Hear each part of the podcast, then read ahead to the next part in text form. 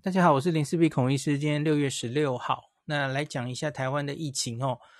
诶，这两天这个因为指挥中心的长官们哦轮流确诊哦，然后所以这两天记者会都是罗富自己独撑大梁哦。这个叫什么？呃，千钧一马。哎，不对，要怎么讲？嗯，好，所以就是一人对抗所有的。恐怖的记者的问题，可是罗富这一个人唱一个小时哦，这个表现得很不错哦，我觉得很厉害耶，因为来那么多问题哈，哇，都可以来什么回什么哦，真的很有大将之风。然后我自己上去，我可能没有办法回答。好，那可是也因为是罗富吧，所以我觉得这两天的问题就有比较正常化一点哦，至少没有什么党政题什么的。好，OK。那讲一下几个重点哦。那我有跟大家讲说，星期一总是假日效应。那所以我们也的确看到了这一周，其实也是星期二跟星期三的确诊人数最多。那跟上礼拜相比呀、的确有变少哦。跟上礼拜二三的最高点相比，这周又有往下一些哦。那另外我们也看到，的确这个疫情的呃中南部，我觉得中南部可能还是只能说还是一定程度在高原期，可是那个最高点哦，这几天的台中、高雄还是有一万上下哦，可是至少这个一万上下已经比上礼拜二三四那破一万嘛哦的数字再往下一点点了哦。那我看现在的各县市确诊的确诊率啊，高雄已经十二点三五了哈，那台中十一点八，然后台南也破十了哈，十点五六，所以其实差不多了，很多主要县市其实都已经破十的门槛哦，那所以一路有在往下的感觉，那。其实这个可能不准，但我我已经许愿很久的有一个东西，今天罗富提供了，所以我很高兴，就是专责病房的收治率哦。诶，可惜他没有提供急诊的哦，他今天只有提供病房，还有那个加护病房，专责的加护病房的个每一个县市它的数字哦。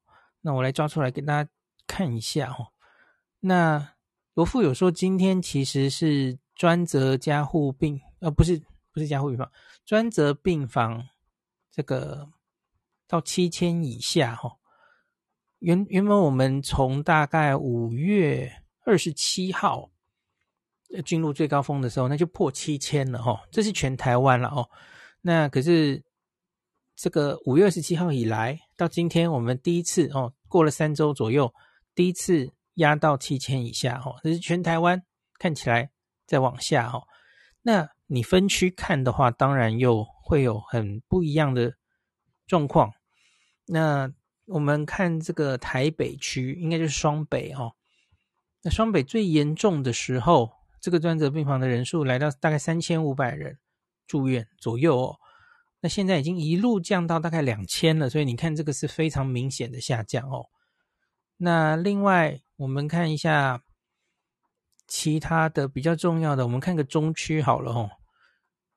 中区的确现在是正在最高点哦，这几天都是上了一千三、一千四，昨天到一千两百九十三哦，只是不知道它会不会继续往下哦。那就是一千四左右。那我们看这个高频区的话。那这两一周、两周多半都维持在一千三上下，所以还没有明显往下。我觉得这个东西，这个住院数哈，可能是更精准哦，比现在台面上确诊的数字可能会更准一点哦。可是当然，你知道那个要到出院需要比较久的时间，所以它反应上可能会比较慢。那。我觉得，假如看急诊来诊量，可能又是一个更好的参考。可可惜罗富没有公布了哈。好，另外看这个还有一个南区，南区一直是大家比较担心的嘛哈，就是相对来说它的医疗资源可能比较没那么多。那南区的话，一样都是增加到了一千一百床左右，然后其实还在高原期哈。所以刚刚讲的这些中区、南区、高屏区，其实都还在高原哈。看这个住院的专责病房是这样子的。那另外看加护病房，加护病房其实会跟死亡的人数有关哈。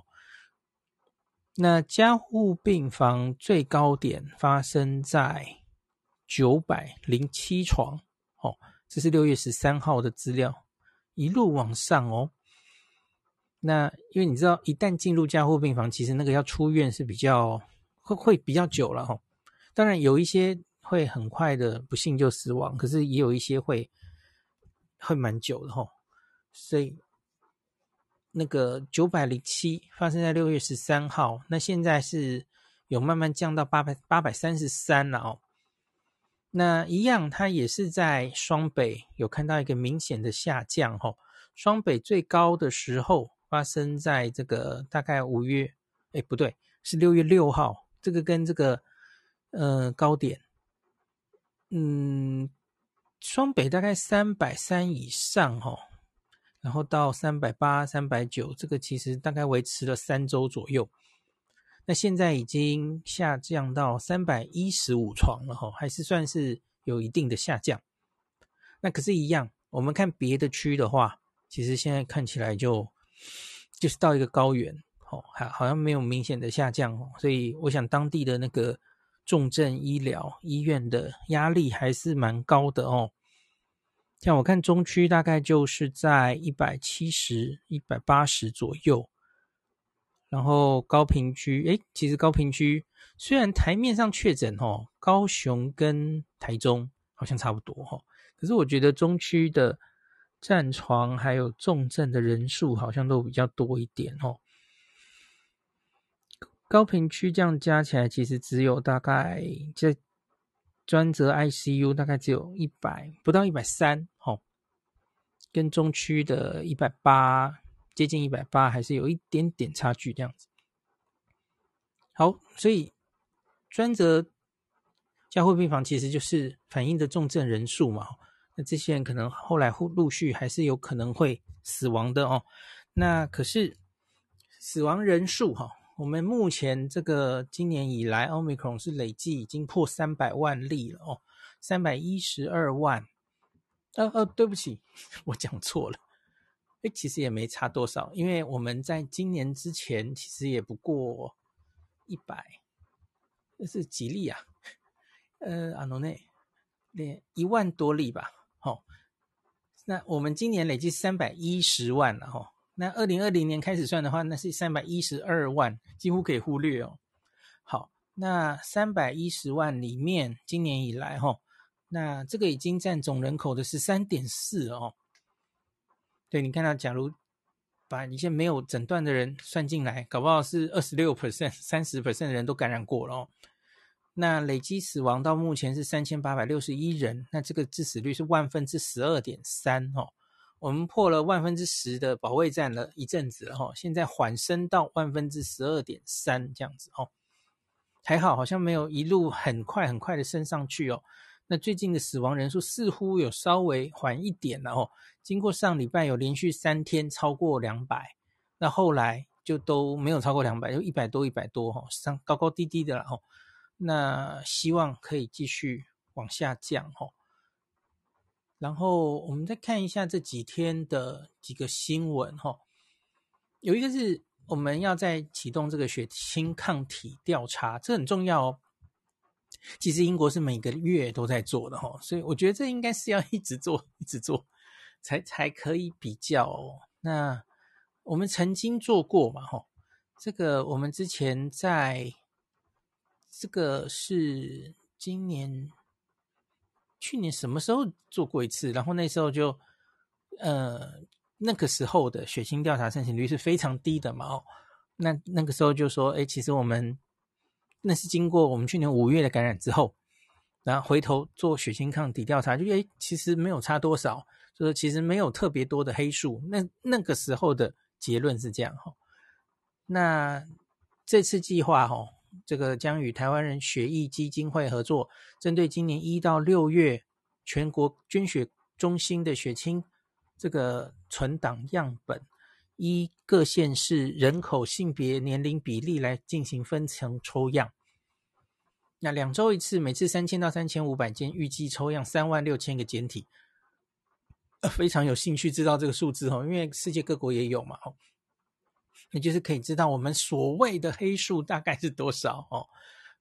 也假如那个数字越高，其实我觉得也不要把黑数当成是一个负面字眼了。我也跟大家讲过哦，这个隐形的祝福者、隐形的保护者这样子哦，那就实际上十三 percent 台面上感染。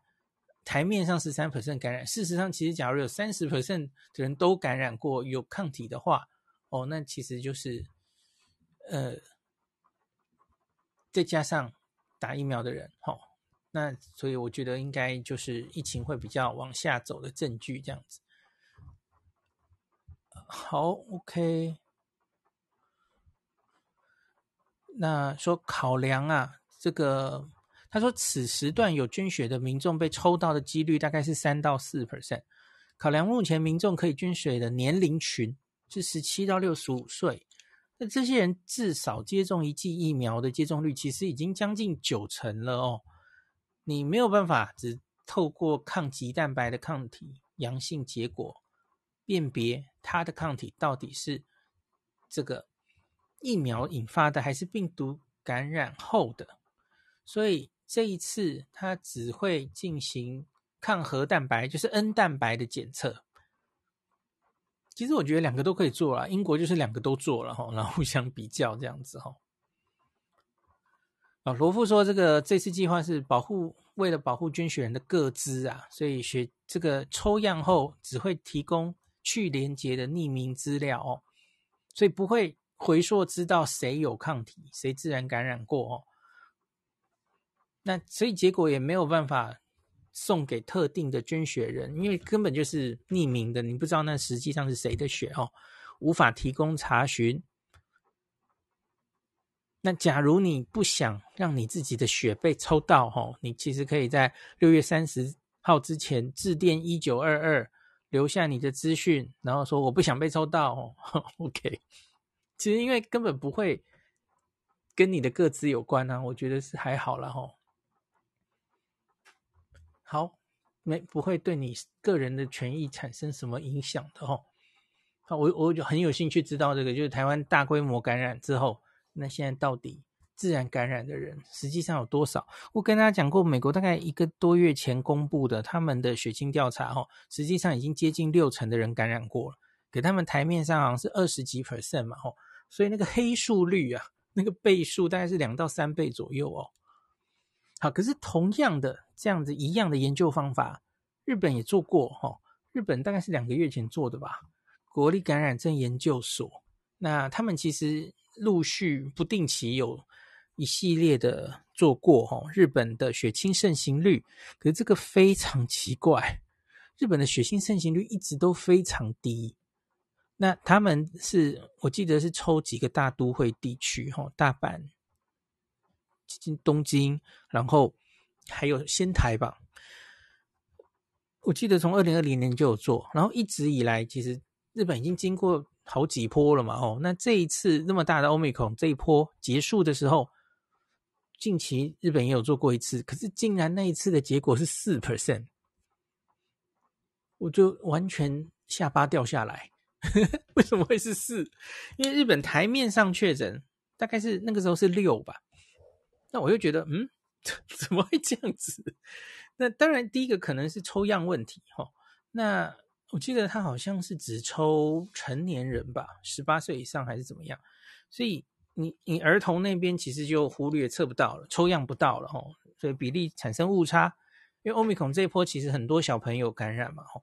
好，这是可能之一。可是我总觉得也不应该误差成这样吧。而且他们其实抽的已经是大都会地区的人哦，比较拥挤、人口比较稠密的地方哦，就就让我想到，我们原来一直以为日本应该是这个啊，应该是这个有黑数非常多哦，实实际上感染人早就不止这样了哦，冰山一角。可是感染症研究所这个资料出来，我就完全不知道该怎么解读哈。那另外有一个问题，当然是会不会哦，这些人得过感染之后，那个 N 抗体啊，你假如不早一点做啊，它其实就会消退啊，会不会有这个？会不会有这个几率啊？哦，我我问过叶医师，因为那个英国其实是每个月都做嘛，哦，那叶医师下午是回我说，这个 N 抗体至少维持三到六个月，大概是没有什么大问题了。可是你超过三到六个月，可能就有一定的比例就测不到 N 抗体的的话了。哦，我觉得这才能解释 为什么日本那么低呀？那前面超过三到六个月人就测也测不到了哦，不可考了哦。我不知道是不是这样哦，我我是打死都不相信日本到现在只有个位数的人染疫过了哈。光一件事情就不能解解释，日本去年东京奥运办完，然后那个 Delta 烧完，然后曾经过了大概两个多月非常和平的日子，直到今年年初的 Omicron 哈，你没有办法解释那段时间为什么如此风平浪静啊？那一定就是。感染的人数已经到了一个程度，然后疫苗也达到一个程度，然后就病毒几乎传不太出去了，只能这样解释啊。那怎么可能日本到现在只有六 percent 的人感染？我是真的不太相信。好，怎么怎么讲到这了？好，我们继续来讲台湾还有什么新闻？哈，有的那个哦，我想我想调侃一下麦麦，今天麦麦的记者会，他说第一个。疫情高原期在高高雄的啦，吼，有望在本周就缓解，因为你看这个确诊率都十二了嘛，哦，然后那他他提出我们昨前几天讲的哦，美国 FDA 专家会议已经通过六个月以上小儿接种新冠疫苗，他建议中央要未雨绸缪，尽速评估规划接种。这里我就有意见了，麦麦中未雨绸缪是这样用的吗？我们现在根本已经被雨淋湿了，好不好？因为雨绸缪不是这样用的啦。然后这个疫苗出来哦，我们很快就会，也许是冲全世界最高的幼儿施打覆盖率。哦，我们是被雨淋过、被吓到的人哦。这这个成语不用在这边，OK？好，对不起，我调侃麦麦，我没有恶意哦。好，然后这个。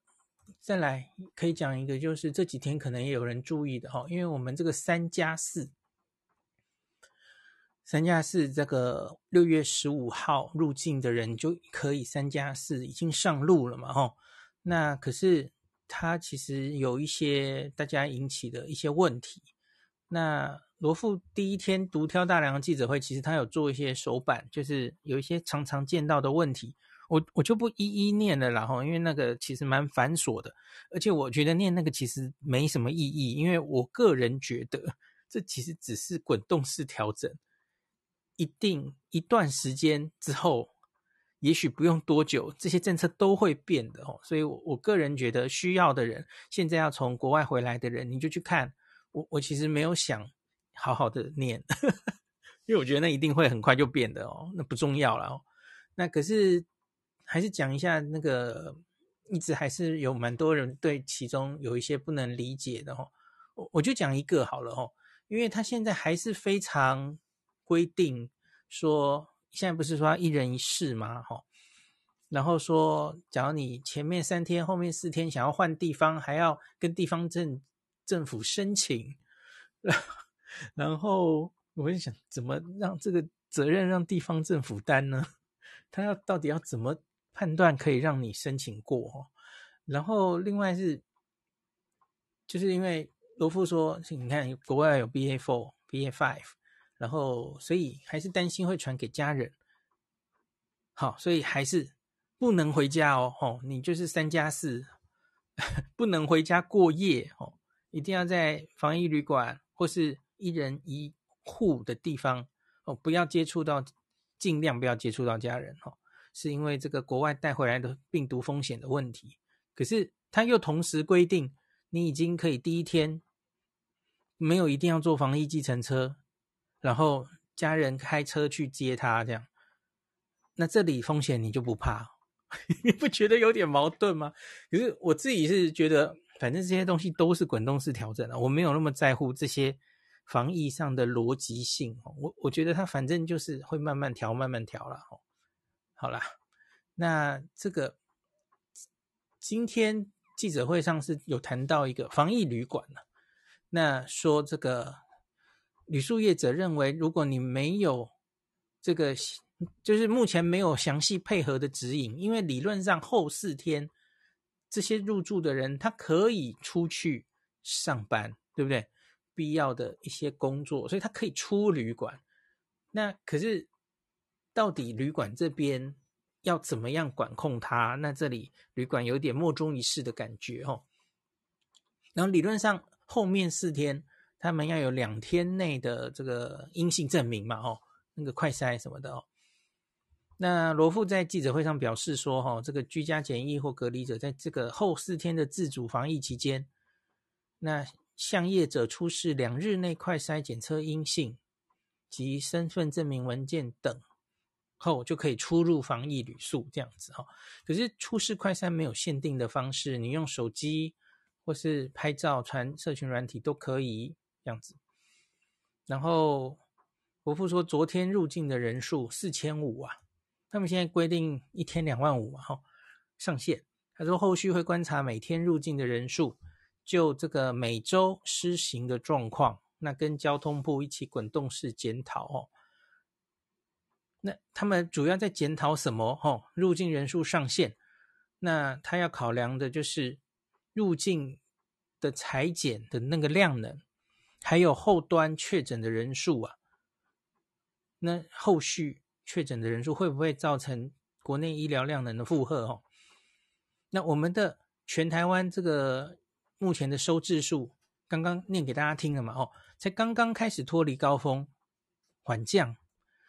那所以你也还要搭配国内的疫情的走势，才能讨论入境人数是否有提高的空间。这里我同意了哦，因为毕竟那个你不能只看那个疫情在下降嘛，哦，你你还要看那个，我觉得医疗量能是重中之重啊。所以我们刚看到数字嘛，哦，虽然。双北已经明显下降，可它也没有降到 最低嘛，吼。那其他的地方其实还在高原，所以这种时候是我的话，我也会建议不要 这个时候就完全放啊。这当然是这样的哦，也是合理的想法这样子哦。那我们当然都知道，BA 四、BA 五总有一天可能会进来，哦，总有一天吧，哦，甚至。这其实也不叫做悲观了，哦，我我应该是轻期级的，有话我说，我有讲。信聪问我，我就说，他说就是有一些罗富自己也这样讲嘛，或者还还有谁哪一个老师讲，BA 四 BA 五总有一天会进来。我说总有一天会进来，这个描述好像不太对耶，我觉得应该是他现在可能已经进来了，只是你没发现而已。因为我们的抽抽检。定序的量实在太低了，特别是第第一个嘛，你现在是三加四啊，你当然很有机会，它其实已经漏进来了。哦，之前的七加七其实也是嘛，哦，一定有机会漏进来的嘛，这可是 Omicron 哎，吼。然后我们不记得吗？我们之前是放到十加七的时候，其实它就进来了嘛，吼，而且是 Omicron 是好几波进来，不同的种都进来了，你连十加七都进得来。七加七、三加四一定更进得来啊！吼，一点都不会意外哈。所以现在可能只是尽量的希望能稍微挡一下，没有也也不叫尽量，不是用尽量形容哦。它终究会进来，甚至是它根本已经进来了，只是我们根本没有能力侦测它。然后它可能已经进来了，可是它也没有引起太大的风波，因为它竞争不过台湾目前正在大流行的 BA two。有可能啊，而且我觉得 BA 四五可能还好，因为 BA 四五是最近才增加的哦。可是我觉得 BA 二点一、二点一应该早就进来了。不信记者，哎，有没有记者用共记者在听我的房间的哈？你明天去问罗富，我们台湾有没有侦测过 BA 二点一、二点一？我跟你讲，只是没有人问过他这个问题而已。你们自己去问问看啦。好，我言尽于此。因为世界上现在好像没有很多人在乎 BA 二点一、二点一。好，那反正就是因为我们抽样哈，我们针对国内的病毒虽然案例很多，现在抽抽样来定序的比例实在低呀、所以我们其实我也担心我们会不会其实有某个病毒已经进来了，我们也也一时没办法马上发现，这当然也是隐忧哈。那就假如我们这个整体的，其实我觉得现在应该已经很多实验室的量能都已经空下来了哈，定序应该不像之前这么哈。因为实验室要忙着做 PCR，那可是现在应该有一点量能可以好好做定序了吧？哦，那我觉得监测这些流感不是流感，呃，不同的变种病毒的确是需要的哈，希望能多一点资源来做这件事情哦。好，那再来，我还有什么要讲的？我看一下。好，我刚刚还没有讲完，就是。关于这个防疫旅馆的，所以今天特别讲了一个这个防疫旅馆管理指引，针对这个三加四来做了一些修正。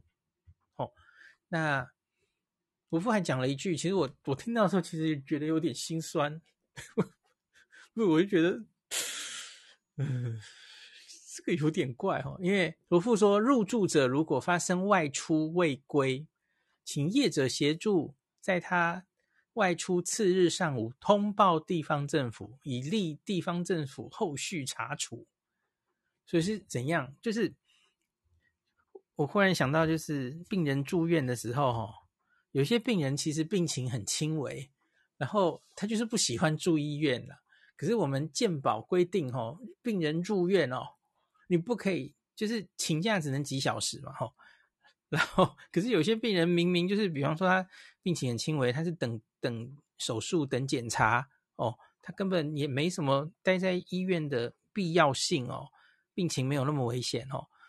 然后我们有时候就会睁一只眼闭一只眼，就好了好了，你几点之前回来？要记得回来过夜哦，哦，不然健保会查哦，哦，九点以前一定要回来哦，这 什么的哦。我我觉得忽然我就想到这种情景这样子，那现在是怎样啊？那所以他到底是他只要十点？十一点哦，当然凌晨两点回到旅馆睡觉，那就 OK 哦。那可是他其实白晚上整个晚上都跟家人在相处，都回家去了，这这很重要吗？一定还要这样管吗？我觉得这实在是有一点，就是有一点，嗯，我们就是因为有人还是会担心这些。境外移入带病毒回来，可是可是又想开放，所以现在就会出现这样子奇怪的状态哦。要严不严，然后要松又没有真的松哦。哎，所以就是我我不知道哎，反正我就觉得这反正都是过渡期，最后都要进来的都会进来了。然后可是其实也真的可能没有太重要哦。那最后这些。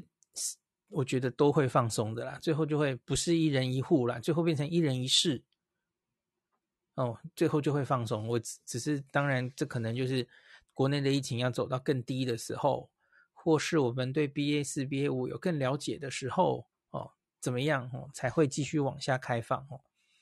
好，所以我觉得大家也，嗯，也不要太为难罗富哦。因为我我就觉得，哎，真的是这是两股力量的拉扯啦，那能怎么办呢？好吧，那今天就讲到这。那我觉得台湾的疫情应该会继续往下哦，那只是下降的速度多多快，其实我就不是非常有把握了。哎，我记得罗富好像有讲，他也觉得疫情在往下。等等我一下哈、哦。嗯，我找不到，等一下，奇怪，好吧，因为我我记得有，啊，有有有，好，OK。那罗富是直接讲了，他说高峰已过哈，那只看住院数，中部在缓降，南部高原期上下起伏这样子哈，那就如同我刚刚跟大家说的，全国。专责病房在这过去两周首度降到七千以下，看来收治高峰应该已经过去了吼。五月中到现在吼，这个如果拆成六个区域，最明显下降就是台北区双北。那北北基宜兰其实也一路在下滑了哈。